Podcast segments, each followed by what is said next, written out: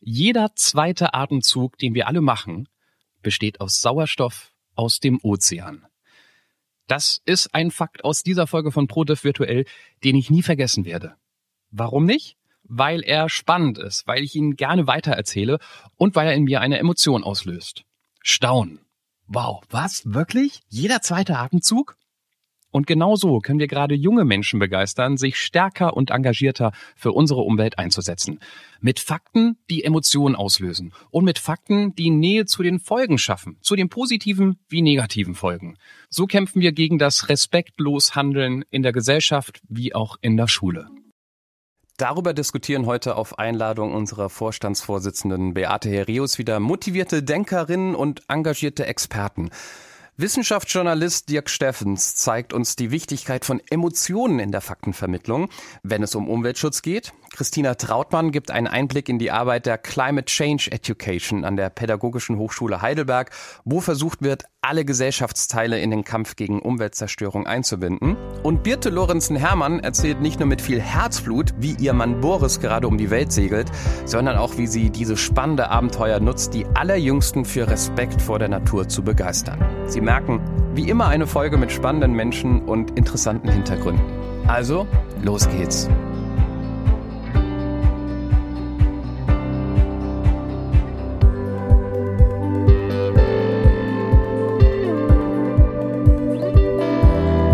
Diversity. Wie wollen wir miteinander leben? Der Podcast der Herius Bildungsstiftung.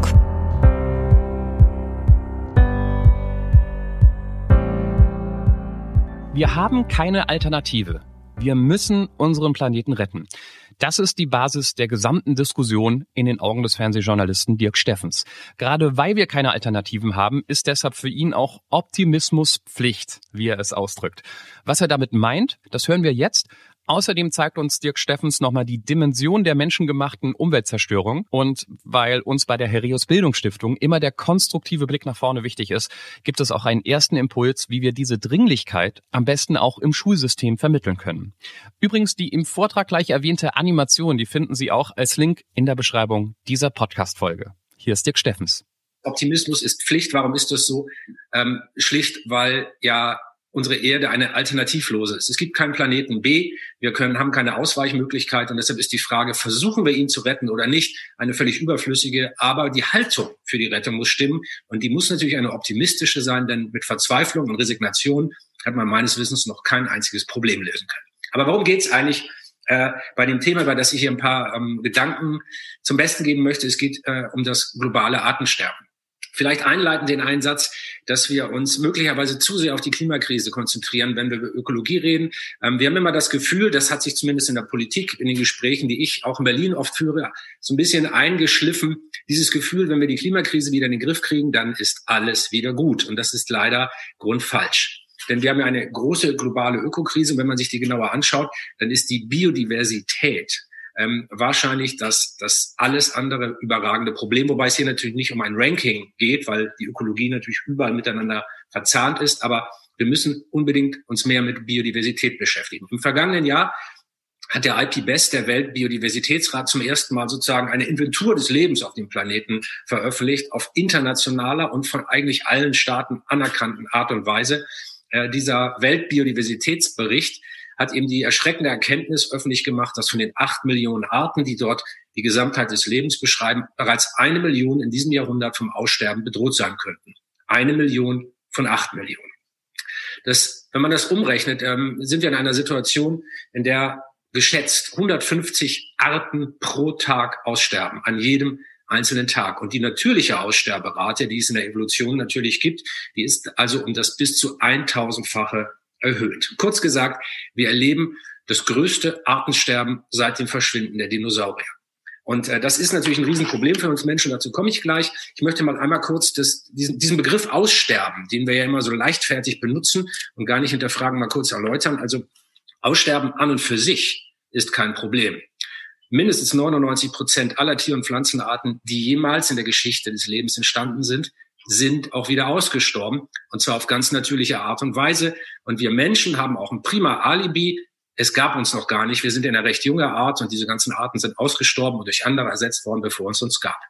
Aber es gibt noch ein anderes Phänomen neben diesem natürlichen Aussterben und das ist das Massenaussterben. Das ist in der Geschichte der Erde schon ein paar Mal passiert und ich äh, werde jetzt hier mal eine kleine, kleine Animation teilen und versuchen, das dabei zu erläutern. Wenn wir uns diese Grafik hier jetzt mal anschauen, die da jetzt hoffentlich entsteht, diese kleine Animation, dann rauschen wir durch die Geschichte des Lebens, durch die Evolution vom Einzeller bis hin zum Homo sapiens. Das ist die Frau, die wir gleich sehen und die mit ihrem Zeigefinger eine Linie antippt. Diese Linie markiert im jeweiligen Erdzeitalter 100 Prozent der Biodiversität, also der Artenvielfalt. Und wenn wir uns die dreieinhalb Milliarden Jahre Lebensgeschichte auf diesem Planeten anschauen, dann fällt auf, dass es fünf herausragende oder besonders, man sollte eher sagen, Tiefpunkte gab. Vor 443 Millionen Jahren im Ordovicium sind 86 Prozent aller Arten auf der Erde ausgestorben. Oben in den gelben Schildchen sieht man jeweils die Ursache der Katastrophe. Zuerst ist es kalt geworden auf der Erde, dann war es Sauerstoffmangel und dann am Ende des Perm, die größte Katastrophe aller Zeiten, übrigens ein Klimawandel, 96 Prozent aller Arten ausgestorben in kurzer Zeit, also eigentlich fast alle. Danach waren es Vulkane und schließlich die bisher fünfte und letzte Katastrophe, ein Asteroid. Jeder hat davon schon gehört, vor 65 Millionen Jahren. Ein Asteroid hat unter anderem eben auch die Dinosaurier ausgelöscht. Ein Massenaussterbeereignis ist dadurch definiert, dass mindestens drei Viertel aller Lebensformen auf dem Planeten in geologisch kurzen Zeiträumen aussterben. Und jetzt müssen wir halt leider davon ausgehen, dass das sechste Massenaussterben begonnen hat. Und die Ursache sehen wir wieder im gelben Schild. Das sind wir Menschen, denn wir alle können es durch einen einfachen Blick aus dem Fenster überprüfen. Kein Asteroid zu sehen, auch keine Vulkane, die global ausgebrochen sind. Nein, das aktuelle Massenaussterben, das ich schon kurz mit den Zahlen umrissen habe, 150 Arten pro Tag, das ist menschengemacht. Und ähm, jetzt müssen wir uns natürlich die Frage stellen, warum ist das eigentlich schlimm? Muss uns das interessieren? Wir wissen also, wissenschaftlich ähm, ähm, eigentlich unwidersprechbar belegt, dass dieses sechste Massenaussterben begonnen hat. Die Ursachen dafür sind alle Menschen gemacht. Das sind Dinge wie Landverbrauch, Übernutzung, sowas wie Überfischung zum Beispiel, aber auch Verschmutzung, die Klimakrise. Also der Weltbiodiversitätsrat hat da fünf große Ursachen definiert und alle sind anthropogen, also menschengemacht. Warum ist das für uns wichtig? Man muss ja auch mal ehrlich sein. Wenn uns morgen die Nachricht erreichen würde, die Eisbären sind jetzt ausgestorben, dann bedeutet das für unser Leben hier eigentlich überhaupt gar nichts. Wir essen keine Eisbären, wir brauchen die Fälle nicht, um uns zu wärmen. Und die Eisbären sind wohl auch nicht systemrelevant. Also die Welt würde sich einfach weiter drehen und wir würden diesen Verlust gar nicht spüren. Warum mache ich mir trotzdem so eine Sorgen? Weil wir natürlich in einem Massenaussterben sind, wie gesagt. Und wenn zu viele Arten gleichzeitig verschwinden, dann brechen die ganzen Systeme zusammen. Die Ökosystemdienstleistungen der Erde können nicht mehr erbracht werden. Und das sind so wichtige Dinge wie Atemluft, trinkbares Wasser und Nahrung, die wir zum Beispiel auf Feldern anbauen können. In einer einzigen Handvoll Muttererde sind mehr Lebewesen aktiv, als es Menschen auf dem Planeten Erde gibt. Und nur weil so viele Lebewesen in dieser Erde drin sind, können wir so etwas wie Landwirtschaft überhaupt betreiben. An dem Beispiel kann man vielleicht ein bisschen emotional ähm, vermittelbar machen, wie wichtig Artenvielfalt ist, dass das kein abstrakter wissenschaftlicher Begriff ist, sondern dass das wirklich die wichtigste Lebensvoraussetzung für uns und unsere Zivilisation ist. So, und das sind jetzt die Katastrophenmeldungen ähm, bis hierher. Da musste man jetzt einmal durch die Luft anhalten. Jetzt kommen wir eigentlich zu dem, worüber wir heute reden wollen, nämlich über Respekt gegenüber der Natur und die Frage, wie kann man das vermitteln. Und da glaube ich, dass wir und da schließe ich mich ausdrücklich mit ein, bisher einen großen Fehler gemacht haben, weil wir Umweltschutz, Umweltzerstörung immer als Katastrophenerzählung äh, anbieten. Genau wie ich gerade erzählen wir eigentlich immer nur, was wir alles verlieren, was kaputt geht, was die Ursachen sind, wer schuld ist. Viel wichtiger wäre es aber wahrscheinlich, weil Menschen nun mal auf positive Ansprache besser reagieren als auf ständiges Katastrophengeschrei, wenn wir ein positives Narrativ anbieten würden. Und das ist eigentlich ganz einfach. Denn wenn wir herausstreichen, was wir durch Umweltschutz, was wir durch den Erhalt der Biodiversität gewinnen, nämlich Gesundheit, Glück, längeres Leben, Zufriedenheit, man kann diese Liste endlos fortsetzen und, und last but not least auch viel mehr Wohlstand, dann ist es wahrscheinlich sehr viel leichter, über diese Probleme zu reden, auch im Bildungskontext, als wenn wir immer nur erzählen, Hilfe, Hilfe, die Welt geht unter. Und äh, das ist mir inzwischen ein ganz besonderes Anliegen, das deutlich zu machen. Die dieses positive Narrativ muss der nächste Schritt in der Umweltkommunikation sein. Wir müssen den Respekt zur Natur positiv besetzen. Und es kann man, man kann das auch naturwissenschaftlich belegen. Es gibt ganz sensationelle Forschungsprojekte, zum Beispiel ähm, kranke Menschen, die in einem Krankenhaus liegen, stationär in einem Krankenzimmer, und die durch das Fenster in diesem Zimmer einen Baum sehen, werden messbar schneller gesund als Menschen, die durch dieses Fenster nur auf eine Wand schauen. In Amerika konnte man feststellen, dass selbst Strafgefangene, die in ländlichen Gefängnissen, also im Grünen inhaftiert sind, seltener rückfällig werden als Strafgefangene, die in einer Betonwüste gehalten werden. Psychische Krankheiten, körperliche Gesundheit, die Bekämpfung von Depressionen, all das hat mit dem positiven Erleben von Natur zu tun. Oder mit dem schönen altmodischen Begriff gesagt, mit der Liebe zur Natur. Und das ist zum Beispiel das positive Narrativ, über das man viel mehr reden muss. Und ich hoffe, dass wir unsere Wissenschaftskommunikation und die Umweltkommunikation über die Biodiversität künftig viel positiver rüberbringen können. Und es macht ja auch einfach mehr Spaß. Das ist der schöne Nebeneffekt.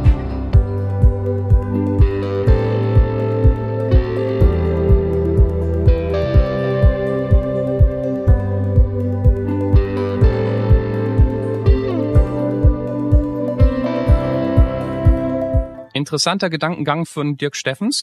Ein Gedankengang, der übrigens für ganz treue Pro-Diff virtuell Podcast-Hörer nicht ganz neu ist. Bereits in der allerersten Folge hat Eckhard von Hirschhausen über eine positiv eingestimmte Vermittlung von Umweltschutz nachgedacht. Falls Sie die Folge noch nicht kennen, kein Problem, können Sie jederzeit nachhören. Einfach schnell unseren Podcast, da wo Sie ihn herhaben, abonnieren oder bei Spotify auf Folgen klicken. So verpassen Sie in Zukunft keine Folge mehr und können die alten spannenden Folgen nachhören. Aber wie geht dieses einfach mal machen, das Dirk Steffens hier in die Runde geworfen hat? Ähm, indem man sich selbst, das, äh, dieser Begriff ist in einem anderen Zusammenhang ja gerade sehr strapaziert, indem man sich selbst ermächtigt zum Handeln. Und das kann man auf vielerlei Art und Weise tun. Zum Beispiel, indem man ganz persönlich kleine Veränderungen in seinem Leben vornimmt und sich dabei eben nicht frustrieren lässt von der richtigen Einsicht, na ja, wenn ich jetzt einmal mit dem Fahrrad zur Arbeit fahre und nicht mit dem Auto, das wenige, was ich da einspare, rettet die Welt nicht. Das ist ja ein Gedanke, der ganz oft zu Frustration und zu Handlungslosigkeit führt. Aber das ist eben falsch. Man kann ähm, das groß formulieren mit Mahatma Gandhi und sagen, wenn du willst, dass sich die Welt verändert, dann verändere dich selbst. Denn in der Summe aller Einzelveränderungen wird es dann eine Riesenmenge. Aber vor allem stellt sich durch, stellen sich durch Veränderungen im eigenen Leben, stellt sich ein Gefühl der, der Befähigung ein. Also man kann tatsächlich was verändern. Und das ist ein sehr gutes Gefühl, wobei ich auch natürlich realistischerweise darauf hinweisen möchte, persönliches Ökoheldentum von uns ist gut, aber es reicht natürlich nicht aus. Wir müssen auch überlegen, wie wir an die großen Hebel herankommen. Wir sehen ja zum Beispiel in der Corona-Krise, dass selbst alle Verkehrs- und Luftverkehrseinschränkungen durch die Corona-Krise gerade mal zu, ich weiß nicht, vier, fünf, sechs Prozent Ersparnis bei den Treibhausgasen, äh, beim Klimaeffekt äh, führen. Das reicht also nicht aus, nur zu sparen und zu verzichten. Wir müssen tatsächlich Systeme verändern. Also wie produzieren wir Dinge? Ähm, mit was für einem Treibstoff fliegen die Flugzeuge eigentlich? Und äh, wie funktioniert eigentlich die Art unserer Nahrungsmittelherstellung? Da müssen wir natürlich auch ran. Aber Menschen, die Kleinigkeiten in ihrem eigenen Leben verändern, die fühlen sich eben auch kompetenter und mächtiger, etwas zu verändern und ihre Stimme hörbar zu machen. Das ist wichtig. Das muss jeder von uns versuchen in seinem Leben. Jeder da, wo er steht. Ja, das ist ein wichtiger Punkt. Erfolgserlebnisse im Kleinen und Privaten. Als Bildungsstiftung interessiert uns natürlich, wie wir das im Schulalltag vermitteln können. Das Gute ist, genau wie Lehrer muss ich Dirk Steffens als Fernsehjournalist immer wieder fragen, wie kann ich denn mein Publikum für Fakten und für verschiedene Ansätze begeistern? Also was können wir von seinen Erfahrungen für den Unterricht nutzen?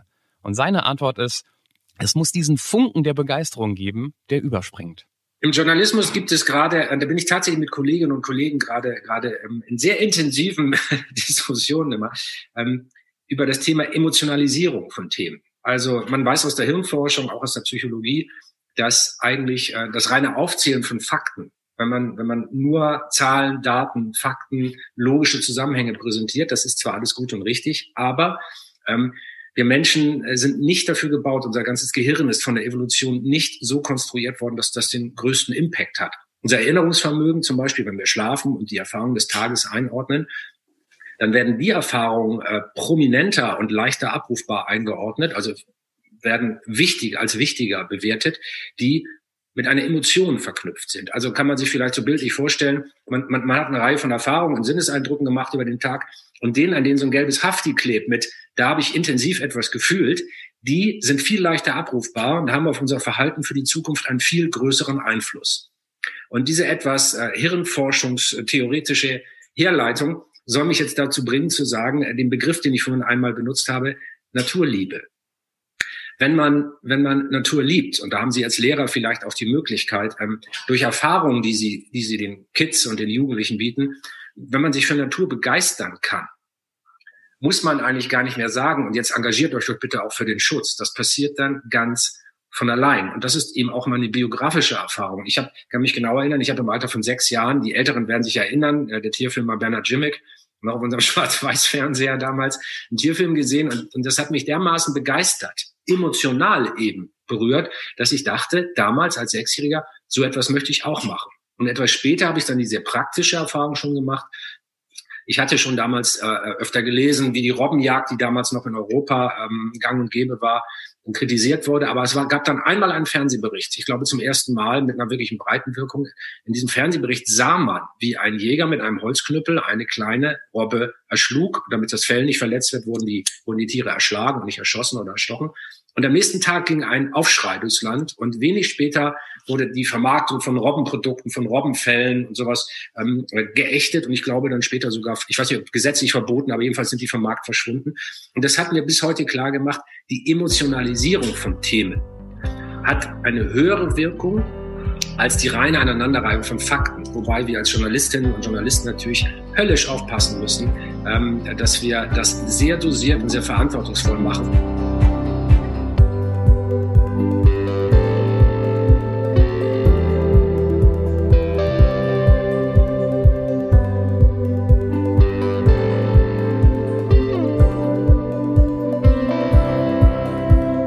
Genau bei diesem Aspekt von Dirk Steffens setzt auch Christina Trautmann an. An der Pädagogischen Hochschule Heidelberg forscht sie über die Vermittlung von Gefahren und auch von den Möglichkeiten des Klimawandels. Dabei wurde das GECO Lab geschaffen. Das ist ein erlebnisorientiertes Umweltprojekt für Auszubildende. Dort wird jungen Menschen Umweltbewusstsein emotional vermittelt. Thema Respekt vor der Umwelt ähm, war meine erste Assoziation eigentlich die Respekt im Sinne Wertschätzung und Dankbarkeit. Aber wenn ich jetzt auf meinen ähm, Arbeitshintergrund zurückdenke mit Klimawandel und ich frage Respekt vor dem Klimawandel, da kommt ja eher die Perspektive auf, ähm, Respekt in, im Sinne der Achtung haben und der Ehrfurcht. Denn letztlich ist es ja so, dass der Klimawandel eine Bedrohung für uns darstellt, die Umwelt verändert, dass die Wahrscheinlichkeit für Naturkatastrophen zunimmt, Dürreperioden, Hochwasserüberschwemmungen, all das und das natürlich auch ein Risiko für den Menschen darstellt, im, im Kontext Nahrungsmittelsicherheit, menschliche Gesundheit, aber auch Schäden an Infrastrukturen und so weiter.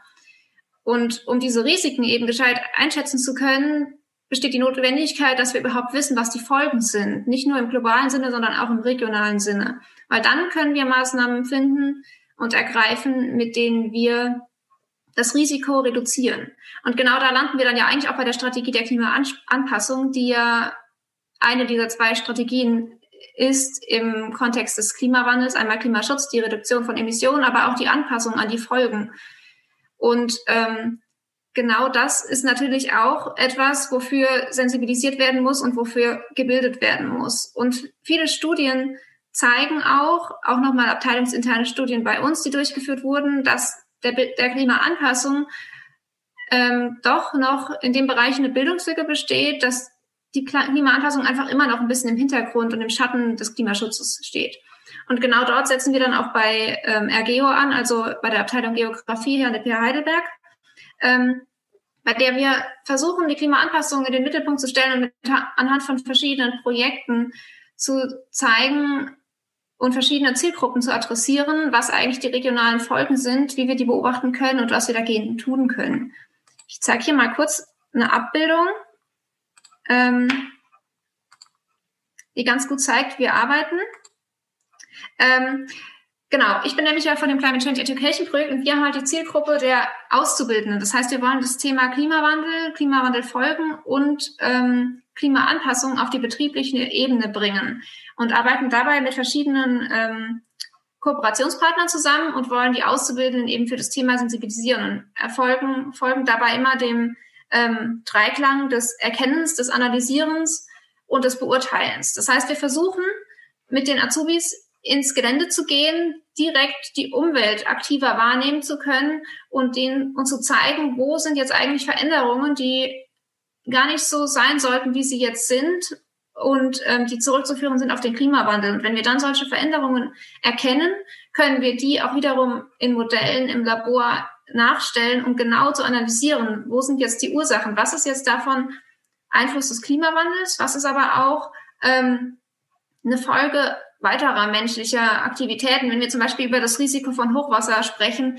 dann spielt da natürlich auch eine Rolle, dass wir die Flüsse begradigen oder dass wir Flächen versiegeln im Einzugsgebiet der Flüsse, wodurch das Risiko steigt und solche Aspekte. Und damit bilden wir eine Basis für die natürliche Umwelt und versuchen das zu dann zu transferieren auf die betriebliche Umwelt, dass wir nicht mehr Fragen stellen wie, was sind die Ursachen von Hochwasser, sondern wie ist mein Unternehmen eigentlich davon betroffen und meine Branche? Also sowohl direkt als auch indirekt betrachtet ist der Standort zum Beispiel in einem potenziellen Überschwemmungsgebiet oder auch ähm, indirekt im Kontext, wie werden unsere Waren, wie werden unsere Rohstoffe transportiert, wie sieht's aus mit Lieferengpässen, wenn es Hoch- und Niedrigwasserereignisse gibt und damit Lieferketten unterbrochen werden, wie sind wir darauf vorbereitet, weil das natürlich auch alles im Kontext des Klimawandels und in der Strategie der Klimaanpassung betrachtet werden muss. Genau. Das heißt, unser eigentliches Ziel ist einfach nur äh, für zukunftsfähiges Denken und Handeln zu beurteilen, was ja eigentlich auch in der Bildung für nachhaltige Entwicklung in der Definition der BNE drinsteckt und die Auszubildenden dafür die, den Blick zu schärfen, dass ähm, wir respektvoll, also achtungsvoll mit der Umwelt umgehen müssen, mit dem Klimawandel, sowohl auf globaler als auch auf regionaler Ebene. Und diese Grundideen sind für Frau Trautmann recht einfach in den Alltag übertragbar. Fakten und Wissen einfach durch Regionalität zu emotionalisieren. Denn passiert etwas direkt um mich herum, dann betrifft es mich auch.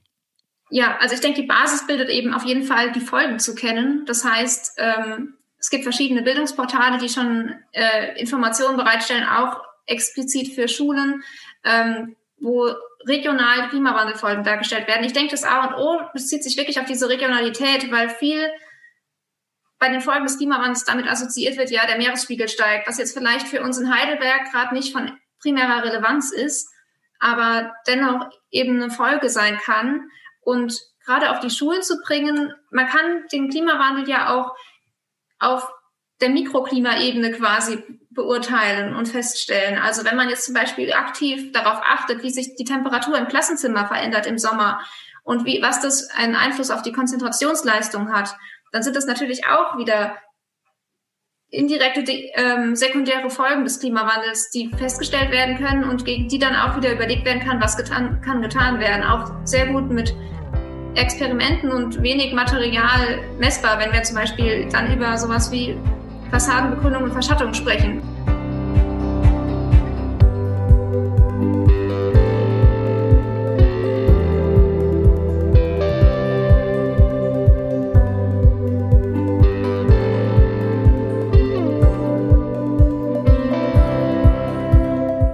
Vor die Türe gehen. Das ist jetzt natürlich keine neue Idee. Ja, auch was das viele hier in der Runde gesagt haben, dass die Bereitschaft in der Jugend für Begeisterung groß ist, auch keine neue Erkenntnis. Das wissen Lehrkräfte schon seit Jahrzehnten. Aber wir stehen heutzutage in einem ganz anderen Aufmerksamkeitswettbewerb mit anderen Informations- und Unterhaltungsquellen als noch früher. Deshalb müssen wir diese alten Ideen und Erkenntnisse auch konsequenter als noch früher umsetzen und auch spannend inszenieren ja, das ist ein Wort, das bei vielen erstmal auf Ablehnung treffen wird. Aber wie gut Wissensvermittlung inszenierbar ist, das sehen wir an dem Beispiel von der Lehrerin Birte Lorenz Hermann und ihrem Ehemann Boris Hermann. Boris ist Profisegler und gerade auf einer Solo-Segelregatta, der Wendy Globe, da geht es rund um die ganze Welt. Das ist eine Aktion voller Emotionen, voller spannender Bilder und natürlich viel Leidenschaft des gesamten Teams. Und all dies können Schüler über das dabei entstandene Schulprogramm My Ocean Challenge direkt erleben. Birte Lorenz Hermann erzählt uns erstmal ein bisschen was von der Segeltour, um dann auf die Verknüpfung zum Schulalltag zu kommen. Dirk Steffens, vielen Dank für die tolle Vorlage. Ähm, wir arbeiten ganz viel über Emotionen. Ähm, wir haben ein Programm gegründet, welches Segeln, Wissenschaft und Bildung miteinander verknüpft. Den Segelteil haben wir gerade schon ein bisschen kennengelernt. Ähm, auf der Sea Explorer werden aber auch Daten, relevante Ozeandaten gemessen, da wir den Wissenschaftlern helfen wollen, ähm, bei ihrer Ozeanforschung. Und das wollen wir anfassbar und erlebbar machen für Schüler. Deshalb haben wir ein Schulprogramm für 9- bis 14-Jährige gegründet. Ähm, und das ist eben mit ganz, ganz vielen tollen Emotionen verknüpft, weil wir die Erfahrung gemacht haben, dass dadurch ein ganz anderes Lernen möglich ist und auch eine ganz große Begeisterung ähm, bei den Schülern kommt, sich für dieses Thema weiter ähm, zu interessieren. Boris ist ja gerade ganz alleine, ohne anzuhalten und ohne jegliche Hilfe von außen. Das ist ein Riesenabenteuer, eine der härtesten Regatten der Welt. Ähm, sie wird oft der Everest der Meere genannt. Und wenn man sich so ein paar Zahlen klar macht, versteht man vielleicht auch warum. Den Everest haben schon 10.000 Menschen bestiegen. Im All waren schon an die 500 und erst 100 Menschen ähm, haben es circa geschafft, dieses Rennen in diesem Format einmal um die Welt zu beenden. Und Boris ist als erster Deutscher dort am Start und ja, Rekord liegt bei 74 Tagen. Also mal sehen, wann wir uns wiedersehen.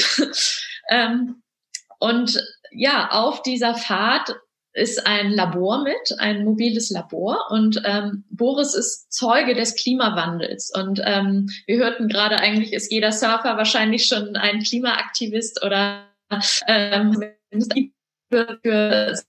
Genau das ist es, was Boris antreibt. Er ist auf dem Ozean, er lebt mit dem Ozean und er hat eine wahnsinnige Neugierde entwickelt ähm, und Fragen für sich gefunden. Welche Rolle spielt eigentlich der Ozean in dem ganzen Klimagefüge? Diese stellt er Wissenschaftlern.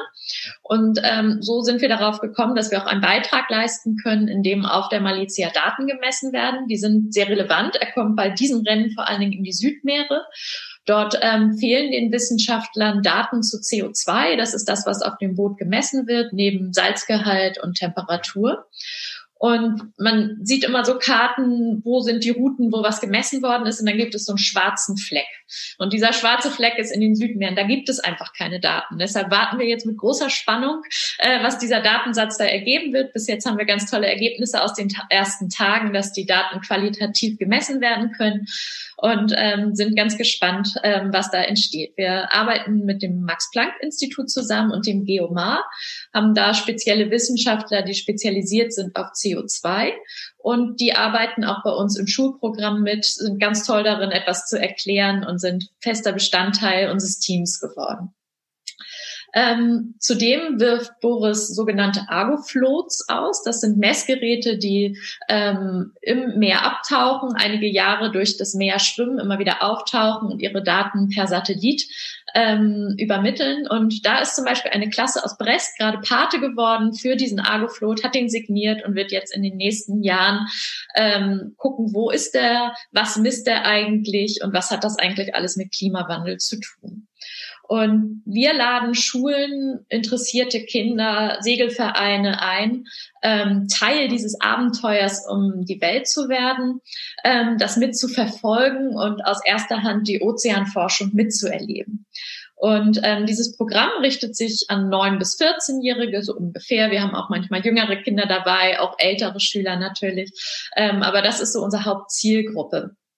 Ähm, die Schüler sind absolut begeistert von diesem Rennen um die Welt. Die identifizieren sich mit diesen coolen Typen, die da über die Meere heizen in einem Geschoss, was vielleicht eher einem Raumschiff gleicht als einer traditionellen Segelyacht und sind Feuer und Flamme, stehen morgens am Schulzaun und sagen, ich durfte gestern nicht mehr ins Internet, aber wer liegt vorne? Ähm, und das ist ganz toll zu beobachten, dass darüber eine ganz große Begeisterung geschaffen werden kann. Und dann sehen sie, okay, aber diese coolen Typen, die da so über die Weltmeere heizen, Journalisten, die interessieren sich für Wissenschaft, die sind neugierig, die stellen Fragen. Und diese Fragen teilen wir mit Kindern. Ähm, das heißt, so ist eigentlich auch unser ähm, Unterrichtsmaterial aufgebaut, welches wir ähm, Schulen kostenlos zur Verfügung stellen. Ähm, das ist ein Part, dass damit in den Klassenräumen gearbeitet werden kann. Das andere ist aber, dass wir immer wieder Live-Schaltungen organisieren auf das Boot zu den Wissenschaftlern. Und in der Vor-Corona-Zeit hatten wir auch immer wieder ähm, Schüler an Bord, die das dann wirklich aus erster Hand auch miterleben durften, weil wir genau, wie Dirk Steffens eben beschrieben hat, gemerkt haben, über diese Emotionen kommen wir in ein ganz anderes Lernen und wir wollen Hoffnung ähm, aufzeigen, dass wir ganz viel tun können. Und daher ist unser Programm so aufgebaut, dass wir das Abenteuer Segeln thematisieren. Wie lebt es sich eigentlich auf so einem Boot? Wie schlafe ich da? Was sind die Herausforderungen an Bord? Dann gehen wir auf den Wissenschaftsteil ein mit einem großen Fokus auf CO2 wo kommt das eigentlich her? Wo geht es eigentlich hin? Welche Rolle spielt der Ozean, wenn wir ähm, uns mit CO2 beschäftigen? Und im dritten Teil, ähm, den wir gerade neu entwickelt haben, wollen wir die Kinder in Aktion bringen. Was hat das eigentlich mit meiner eigenen Lebenswelt zu tun? Da sind wir auch bei dem Thema, was wir eben hatten, bei meinen eigenen Kaufentscheidungen. Was spielt CO2 da eigentlich für eine Rolle? Ähm, was kann ich zu Hause verändern? Was kann ich in der Schule verändern? Und was muss ich eigentlich wissen, um mit Erwachsenen ins Gespräch zu kommen, die dann vielleicht in der Politik oder Wirtschaft auch etwas verändern können? Zudem zeigen wir Lösungen auf, die wir immer kluge Köpfe nennen, ähm, die ganz tolle Lösungen schon gefunden haben, die spannend sind, zum Beispiel mit Wellenkraft Strom zu erzeugen oder neue Treibstoffe durch das Power-to-X-Verfahren ähm, zu erzeugen. Und ähm, das vermitteln wir Kindern, dass da eine ganze Menge möglich ist, dass es eine ganze Menge Hoffnung gibt und auch welche Berufe vielleicht mal ergriffen werden können um dann wirksam auch später schon was zu machen. Aber ich stimme ähm, der vorherigen Diskussion ganz zu, ähm, wenn ich mich selbst aktiv fühle, wenn ich heute und jetzt etwas tun kann, dann fühle ich mich ähm, bemächtigt, ähm, Teil zu haben an dem Veränderungsprozess. Und da setzen wir an und dass eben natürlich auch Wirtschaft und die Gesellschaft und die Politik ähm, aktiv werden müssen, das lassen wir dabei nicht außer Acht ja, alle Schulen sind herzlich eingeladen, da mitzumachen. Es ist kostenfrei. Jeder Lehrer, jede Schule kann für sich entscheiden, wie er teilnehmen will, mit welchem Fachbereich er teilnehmen will. Wir eröffnen da ein ganz breites Feld, sodass jeder seinen Schwerpunkt finden kann. Und ähm, ja, wir freuen uns über alle Fragen, über alle interessierten Lehrer, die vielleicht Lust haben, jetzt dieses Rennen um die Welt zu verfolgen und das als Anlass zu nehmen, um ins Gespräch zu kommen über Klimawandel und vor allen Dingen über diese Rolle des Ozeans. Und jeder zweite Atemzug, den wir alle machen, ist Sauerstoff aus dem Ozean.